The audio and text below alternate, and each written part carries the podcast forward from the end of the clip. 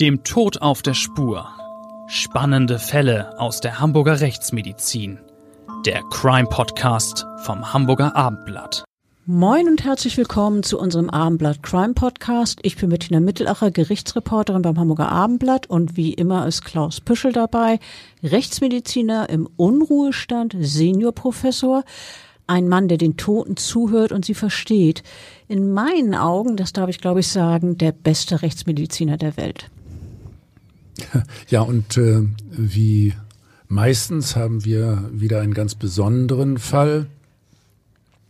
Opfer, Täter und Motivlage waren hier menschlich bewegend und äh, letztlich äh, tieftraurig in einer nicht auflösbaren Schicksalsgemeinschaft verbunden. Letztlich äh, hat der Täter ein äußerst humanes Gericht gefunden. Ja, äußerst humanes Gericht. Damit sind wir auch bei unserem besonderen Gast heute. Ich begrüße ganz herzlich Wolfgang Backen. Ja, vielen Dank dafür, dass Sie mich zum dritten Mal zu einem Podcast eingeladen haben. Auch von mir, äh, lieber Wolfgang, herzlich äh, willkommen. Wenn man unseren äh, heutigen äh, Fall verfolgt, versteht man äh, besser, warum äh, du dein äh, Buch so betitelt hast, nämlich Das Leben ist zerbrechlich. Herr Backen, Sie waren 37 Jahre lang Richter in Hamburg und die letzten neun Jahre davon waren Sie Vorsitzender Richter am Schwurgericht, Schwurgericht. Das heißt konkret, dass Sie immer wieder über Mord und Totschlag verhandelt haben. Da haben Sie viel mit äußerst brutalen Verbrechen zu tun gehabt, aber auch mit sehr tragischen Fällen. Genau so ist es. Als Richter am Schwurgericht wird man mit vielen Taten konfrontiert, in denen jemand gezielt und bewusst einen anderen getötet hat. Es gibt viele Motive dafür. Eifersucht, verletzte Ehre, Rache oder Habgier, um nur einige zu nennen. Aber es gibt auch Taten, bei denen keine große kriminelle Energie bei einer Tötung im Spiel ist, sondern manchmal unglückliche und tragische Umstände zum Äußersten führen. Ja, und der Fall, über den wir heute mit Ihnen sprechen wollen über, und über den Sie im Jahr 2010 zu entscheiden hatten, gehört zu jenen, in denen es keine Bösartigkeiten gab, sondern Verzweiflung. Genau, auf der Anklagebank damals im Schwurgericht äh, saß im Sommer 2010 vor uns keiner, der wegen materieller Vorteile oder aus Hass getötet hatte, sondern ein verzweifelter 76 äh, Jahre alter Mann, der seine 88-jährige demente Ehefrau umgebracht hatte, weil ihm die Probleme allmählich über den Kopf gewachsen waren und er am Ende einfach keine Kraft und Hoffnung mehr hatte. Eine lebenswerte Zukunft sah er weder für sich noch seine Frau. Demenz, das war ein Stichwort eben. Das ist eine schlimme Krankheit. Für die Betroffenen selber einerseits, die allmählich wahrnehmen, mehr oder weniger, dass ihr Gedächtnis sie langsam, aber sicher im Stich lässt. Das ist äh, aber auch für den Partner furchtbar, wenn er merkt, wie der geliebte Mensch sich immer mehr verändert und nach und nach quasi verschwindet. Und irgendwann im fortgeschrittenen Stadium sind die von der Demenz Betroffenen vollkommen hilflos und können auch Dinge des täglichen Lebens wie ihre Körperpflege nicht mehr allein verrichten. Sie brauchen eine Betreuung gewissermaßen rund um die Uhr eine sehr schwierige Situation. Das ist für die Angehörigen extrem belastend. Sogar wenn man selber gesund und fit ist, kostet die Pflege eines demenzkranken Menschen ungeheuer viel Energie. Das kann man wohl sagen. So war es auch bei dem Mann, den wir hier und heute Gerhard M. nennen wollen. Eigentlich heißt er anders. Was ich sagen will, für Gerhard war das Leben schließlich wegen der Krankheit seiner Frau nicht mehr lebenswert und es ging langsam, aber sicher ohnehin dem Ende zu. Andere Menschen, die ihm Kraft hätten geben können, fehlten. Gerhard M. war ohne seine Schuld in eine Situation geraten, in der sich viele ältere Menschen befinden und in die wir alle leicht selbst geraten können. Also wollte er sich umbringen und seine Frau nicht allein zurücklassen. Deshalb hat er sie getötet. Von dem menschlichen Drama, das sich in den Jahren 2008 bis 2010 in dem Leben von Gerhard M. und seiner Frau Margarete immer weiter zuspitzte, hat eigentlich niemand etwas geahnt. Der 76-Jährige und seine zwölf Jahre ältere Frau hatten in ihrer Wohnung am westlichen Stadtrand von Hamburg zuletzt sehr zurückgezogen gelebt. Nicht einmal die nächsten Nachbarn, mit denen das Paar Jahrzehnte Tür an Tür gelebt und sich eigentlich gut verstanden hatte, ahnte, dass sich da eine Tragödie entwickelte. Also aus meiner Sicht, das ist eine Situation, die wir in der Rechtsmedizin häufiger beobachten. Viele Menschen vereinsamen mit zunehmendem Alter und mancher fragt sich auch, ob das Leben denn überhaupt noch lebenswert ist.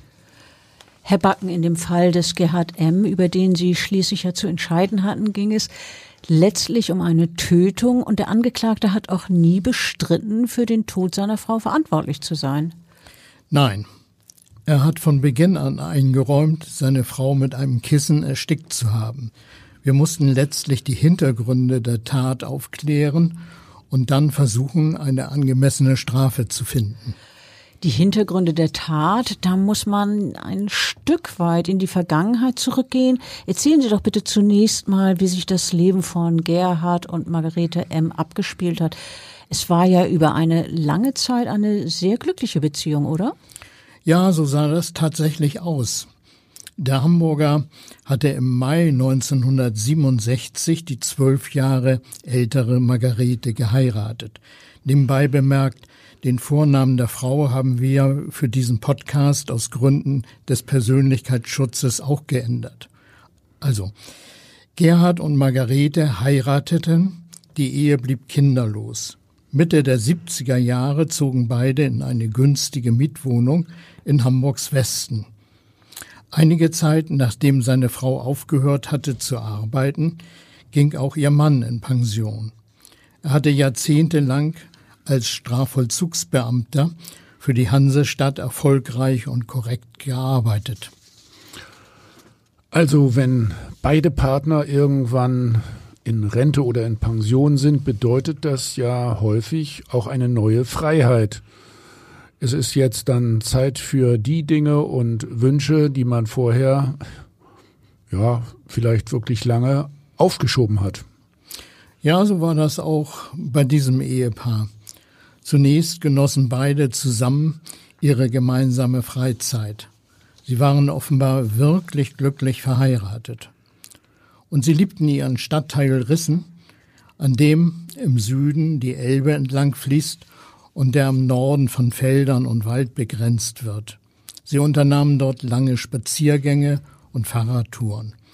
Das Geld aus ihrer Rente und seiner Pension reichte sogar für ein paar Reisen. Dann wurde das Ehepaar langsam älter. Freunde und Verwandte starben, lebten zu weit weg oder waren selbst alt und nur noch mit der eigenen Gesundheit beschäftigt. Die sozialen Bindungen funktionierten einfach nicht mehr. Margarete und Gerhard M. wurden also einsam, aber immerhin hatten sie ja doch einander zum Reden, zum Lachen, um gemeinsam Zeit zu verbringen, auszugehen. Allerdings wurde dann ja irgendwann eine beginnende Demenz bei der Frau festgestellt, die ja nun Mitte 80 war. Ja, es war der Hausarzt des Paares, der diagnostizierte, dass Margarete M unter Demenz litt. Nun änderte sich der Tagesablauf für die beiden langsam, aber unaufhaltsam. Gerhard musste nach und nach immer mehr Pflichten im Haushalt übernehmen, die Margarete nicht mehr erledigen konnte. Schließlich gehörten die Einkäufe, das Kochen sowie die Hausarbeit ausschließlich zu seinen Aufgaben. Er säuberte die Wohnung, wusch die Wäsche, bügelte, machte die Betten, kochte, kümmerte sich um Reparaturen und den Garten, was ihn in seinem Alter nicht leicht fiel. Ich äh, kenne das Problem aus einigen ähnlich gelagerten Fällen. Der noch fitte Partner kann die Belastung des Haushalts noch ganz gut stemmen, aber der Wegfall einer sinnvollen Kommunikation mit dem Partner bzw. der Partnerin und die fehlenden gemeinsamen Aktivitäten zehren dann ganz besonders an der Substanz und rauben die letzten Kräfte. Hm. Für Gerhard war es eine zunehmende Belastung, die sich fast täglich steigerte. Es waren gewissermaßen psychische Daumenschrauben, die mehr und mehr angezogen wurden und schmerzten. Ein Ausweg wäre die, eine Flucht gewesen, einfach abhauen und alle Probleme hinter sich lassen. Aber dafür war Gerhard viel zu verantwortungsbewusst. Gerhard M. hat den Treueschwur bei der Heirat damals in der Kirche sehr ernst genommen. So verstehe ich das, was Sie gerade erzählt haben. In guten wie in schlechten Zeiten. Jetzt waren es also die schlechten Zeiten. Und es ging immer weiter bergab. Nun kam die Zeit, in der sich Gerhard neben allen anderen Aufgaben immer mehr der Körperpflege und Gesundheit seiner Frau widmen musste. Er kämmte und duschte sie. Zuletzt verließ Margarete kaum noch ihr Bett. Hilfe von außen aber lehnte sie strikt ab. Sie wollte weder eine Putzfrau noch einen Pflegedienst. Ein Leben im Pflegeheim kam für Sie ja dann wohl erst recht nicht in Frage, oder? Nein, leider, absolut nicht. Sie verweigerte auch weitgehend medizinische Hilfe. Über die Zukunft machte sie sich, anders als ihr Mann, keine Gedanken mehr. Sie konnte es auch nicht. Sie verließ sich in allen Dingen auf ihren Mann mit den Worten Gerhard, das machst du schon. Und er, der sich viel mit der Zukunft beschäftigte und lieber mit seiner Frau in ein Pflegeheim gezogen wäre, um dort bis zum Ende einigermaßen sorgenfrei zu leben, beugte sich ihren Wünschen. Ja, dieses Beugen ihren Wünschen gegenüber, das hat sich ja doch als großer Fehler herausgestellt. Denn durch den stetig wachsenden Druck durch Haushalt, Garten, Verpflegung und Pflege seiner Frau war der 76-Jährige dann irgendwann überfordert und ausgelaugt, oder? Ja, er wurde mit der Zeit sogar richtig depressiv. Er hatte das Gefühl, er habe sein Leben gelebt und bessere Tage würden für ihn auf Erden nicht mehr anbrechen. Als er merkte, dass seine Kräfte immer schneller schwanden, Schlafstörungen und Übermüdung sich einstellten, dachte er an Selbstmord. Nun ja, aber das ist eigentlich keine Lösung, vor allem nicht in dieser Situation. Dann hätte er ja die Frau völlig unversorgt allein zurückgelassen. Genau, und das wollte er natürlich nicht.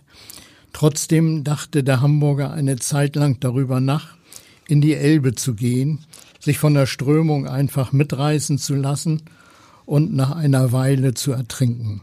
Er unterdrückte jedoch den Impuls anfangs immer wieder und beschloss, für seine Frau so lange wie möglich zu funktionieren, auch wenn ihm die ganze Situation sinnlos und auswegslos erschien. Ja, funktionieren, das funktioniert irgendwann nicht mehr. Auch wenn man sich noch so sehr anstrengt, die Kräfte sind dann einfach aufgebraucht. Dann reicht eine scheinbare Kleinigkeit, irgendein unvorhergesehenes Problem, um die Situation völlig hoffnungslos aussehen zu lassen. So war es ja auch im Fall von Gerhard M. und seiner Frau dass dann schließlich die Überforderung zunehmen oder äh, schließlich ihnen alles zusammenzubrechen. Ja, in diesem Fall war der ganz banale Auslöser für seine grenzenlose Hilflosigkeit, dass der Elektroherd sowie die Kaffeemaschine ihren Geist aufgaben. Wieder zusätzliche Aufgaben. Man musste sich kümmern. Es war kein Ende abzusehen. Das war einfach zu viel. Ich finde, eigentlich ist das ja etwas, äh, was einen im normalen Tagesablauf zwar ärgern würde, weil es Zeit und Nerven kostet, aber eigentlich nichts, was einen zur Verzweiflung bringen muss. Du meinst die kaputte Kaffeemaschine? äh, ja, banales Problem, hat Wolfgang ja schon gesagt. Genau. Es sei denn, jemand äh, ist ohnehin schon in einer Situation wie dieser Gerhard M., für den sich die Probleme wie ein nicht zu äh, bewältigender hoher Berg aufzutürmen scheinen. Das ist richtig. Es waren nun weitere Dinge, um die er sich kümmern musste.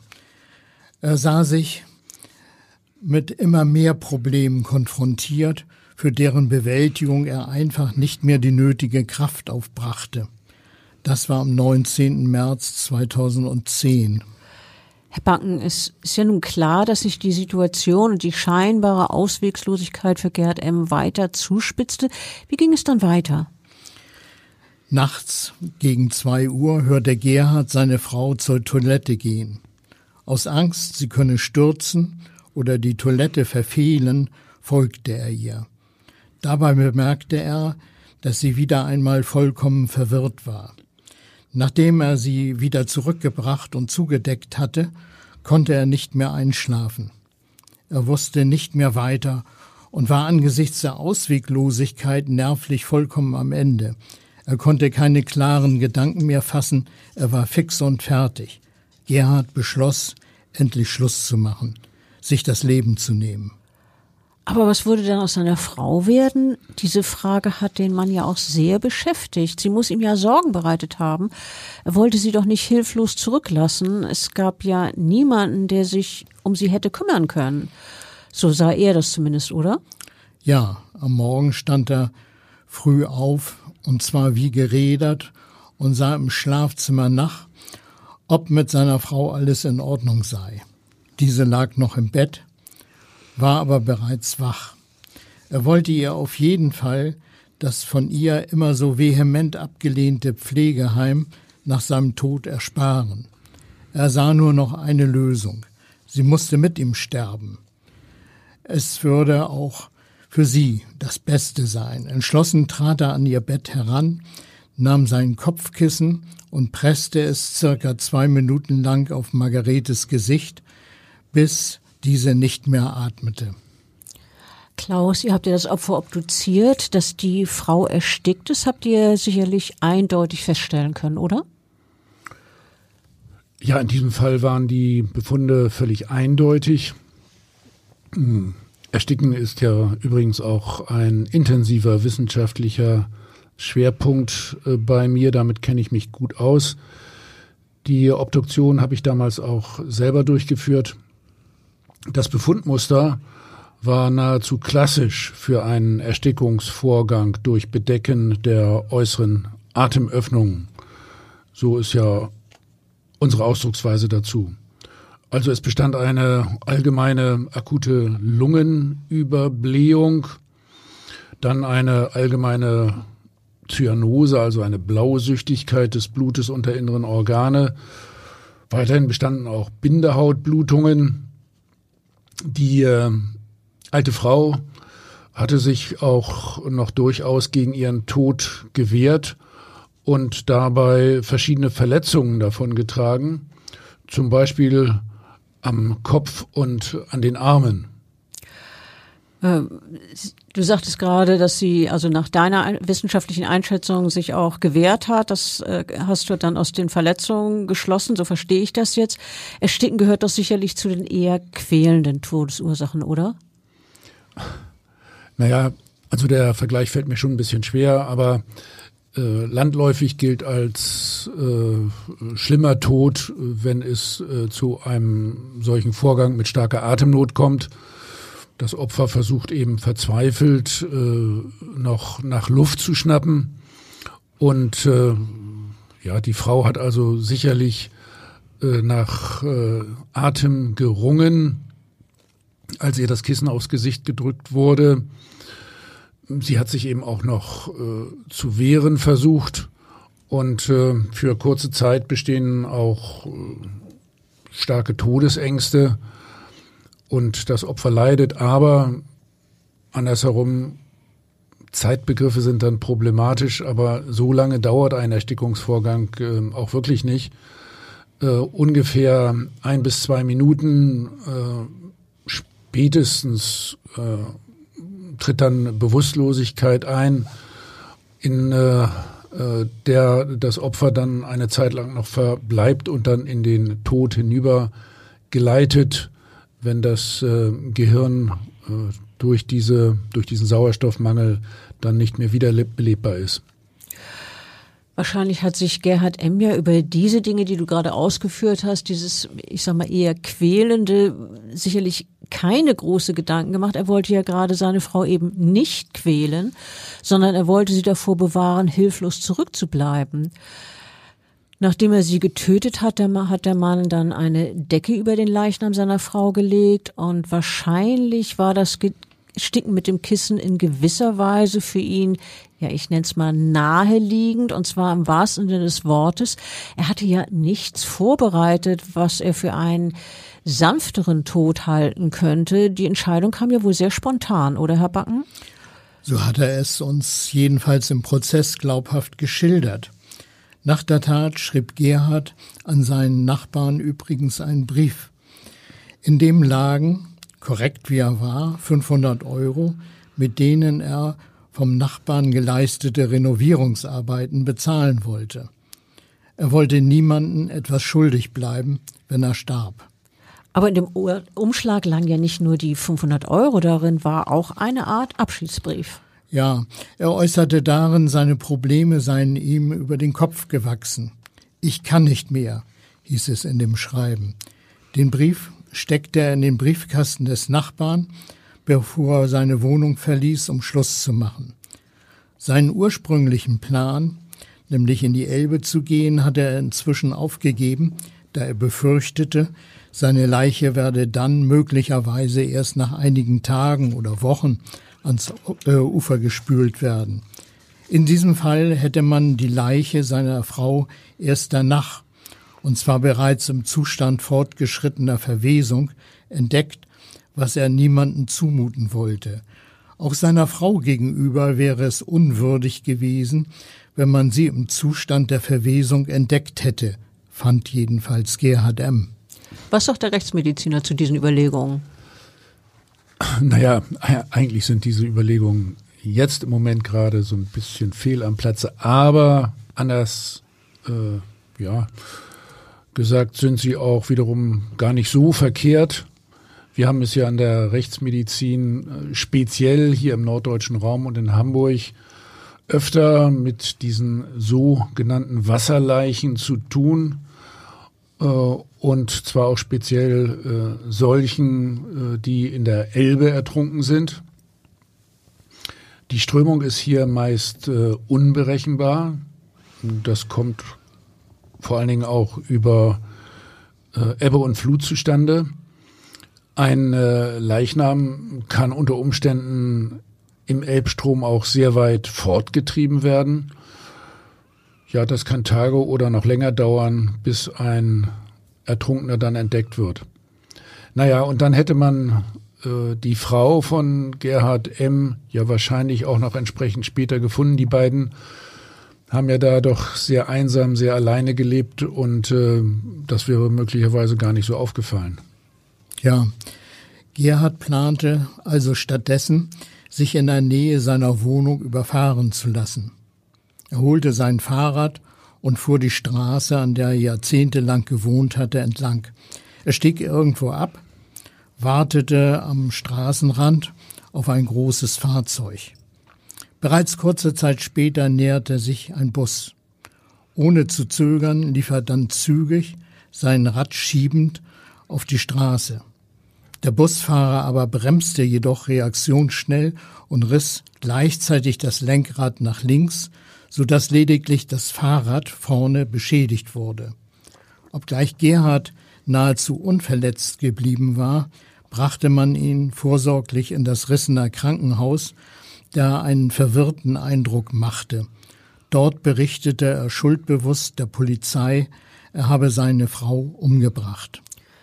Ja, und dann fanden die Beamten im Schlafzimmer des Ehepaares dann den Leichnam von Frau M.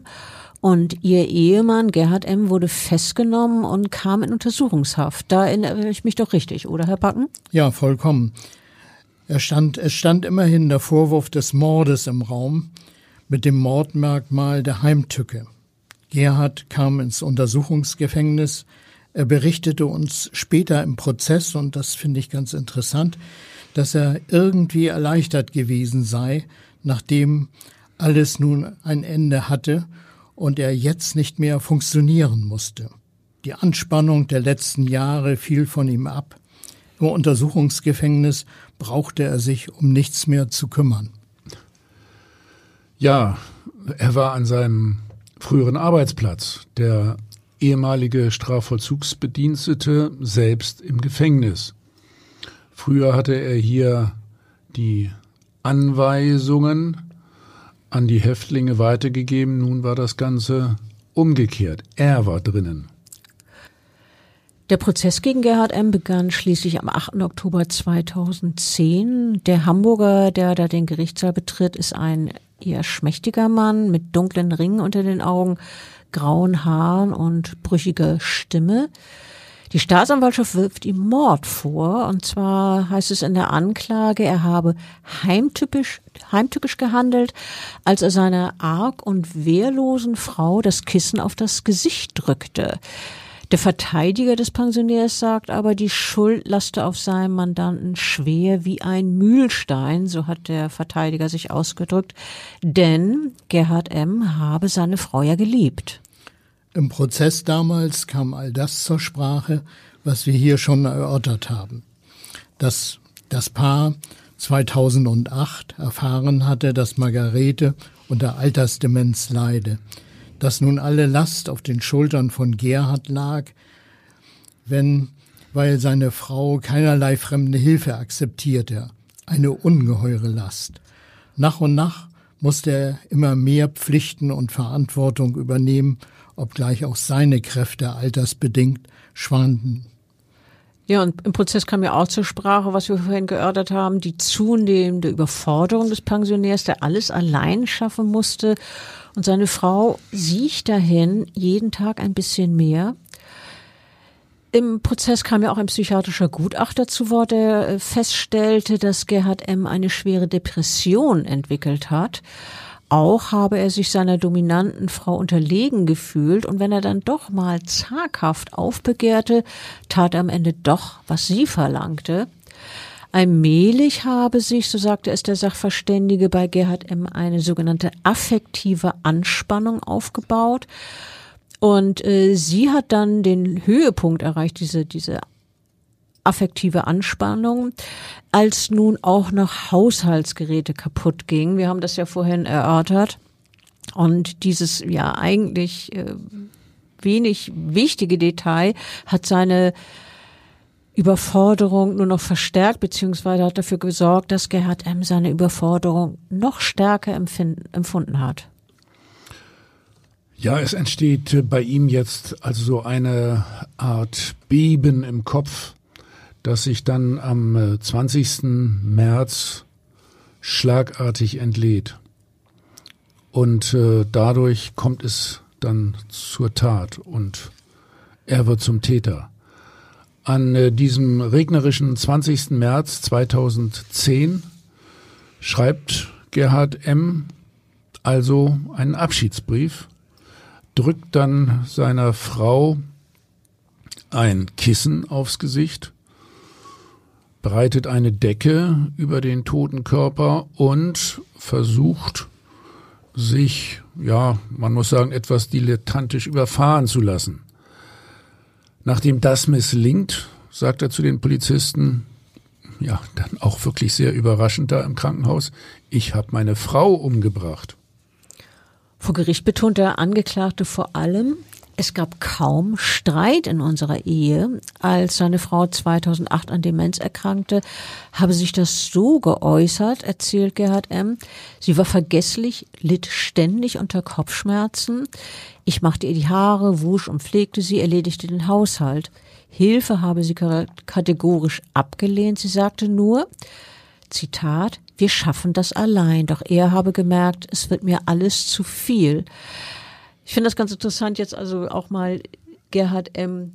in seinen persönlichen Worten zu hören, wie er das ausgedrückt hat. Wir haben es ja vorhin als dritte beobachtende Person sozusagen geschildert und nun hören wir ihn im Original tun, wie er dann sagt, es wird mir alles zu viel. Am Tag vor der Tat habe er nicht mehr weiter gewusst, und dann sagt er, alles ist auf mich eingestürzt. Schließlich habe er seiner Frau ein Kissen auf das Gesicht gedrückt. Und dann habe sie gefragt, was machst du? Und an mehr erinnere ich mich nicht, sagt der Senior. Und man merkt im Prozess, er ist in diesem Moment den Tränen nahe. Und er betont, er habe die Tat nicht geplant. Die Staatsanwaltschaft hat äh, in ihrem Plädoyer eine Verurteilung wegen Mordes beantragt, also entsprechend auch der Anklage. Das Gericht ist zu einem äh, sehr viel milderen Urteil gekommen. Ja, juristisch finde ich das schon ja, wichtig, hochinteressant. Rausgekommen sind zum Schluss drei Jahre Freiheitsstrafe wegen Totschlags, also nicht Mord, und zwar in einem minderschweren Fall dieser Totschlag. Wie kamen Sie zu dieser Entscheidung? Wir sind äh, in der Tat dem Antrag der Staatsanwaltschaft damals nicht gefolgt. Mord hätte eine lebenslange Freiheitsstrafe bedeuten können. Ein Mordmal Merkmal ist die Heimtücke, also die Ausnutzung der Arg- und Wehrlosigkeit des Opfers. Das lag ja eigentlich vor.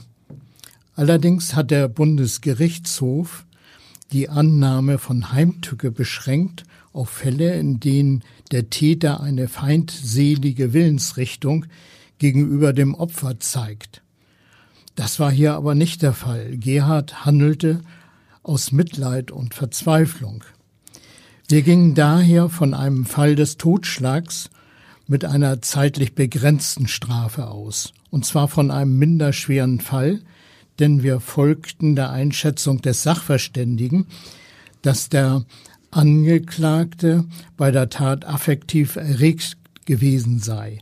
In der Tatsituation überlagerten sich bei Gerhard M. mehrere Impulse.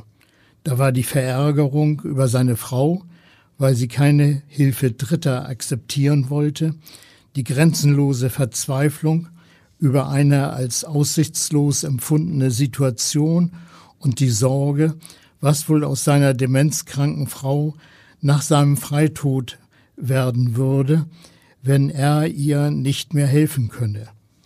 Da sich der alte Mann in einem depressiven Zustand befunden hatte, er geständig und nicht vorbestraft war, sowie seine Tat spontan und aus großer Verzweiflung heraus geschehen war, verhängten wir gegen ihn drei Jahre Freiheitsstrafe. Wir waren der Überzeugung, dass dieses Urteil dem Drama angemessen war. Eine Aussetzung der Strafe zur Bewährung war uns allerdings bei so einem Strafmaß trotz guter Prognose nach dem Gesetz nicht mehr möglich. Sie haben ja in der Urteilsbegründung gesagt, es gibt Strafverfahren, da haben auch Richter Mitgefühl. Sie haben auch betont, dass für Gerhard M. viele mildernde Umstände sprechen.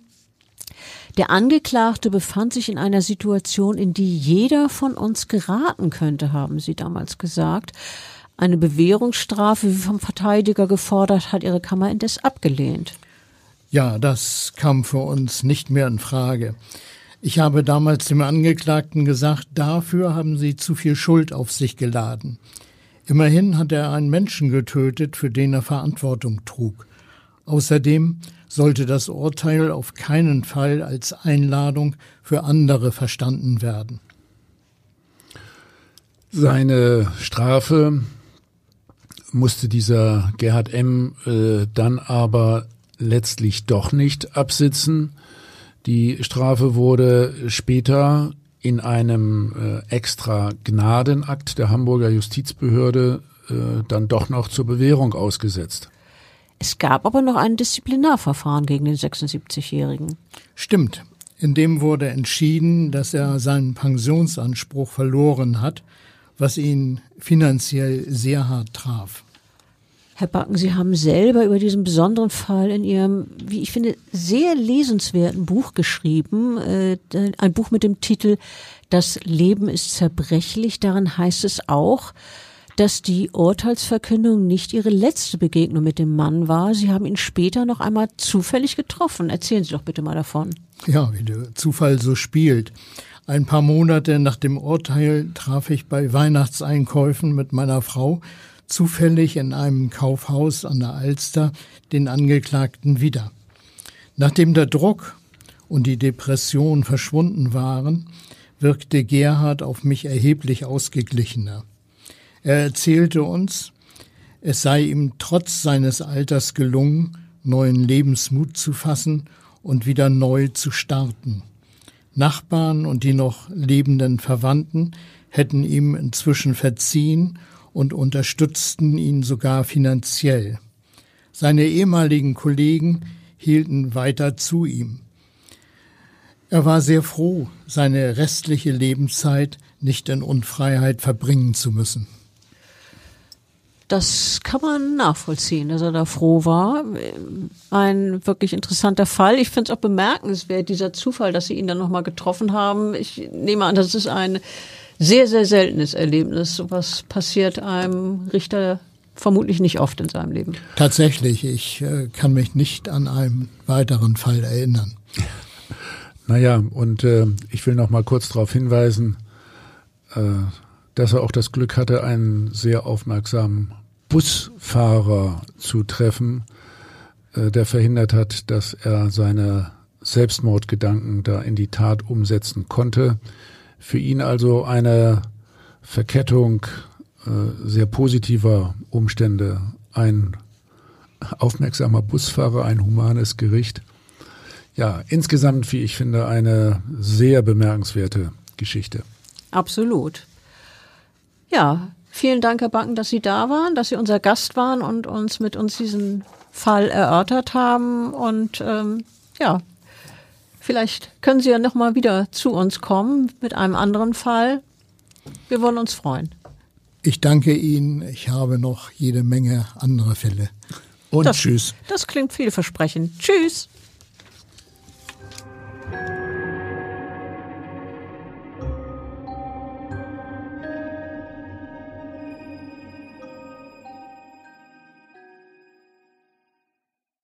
Weitere Podcasts vom Hamburger Abendblatt finden Sie auf abendblatt.de slash podcast.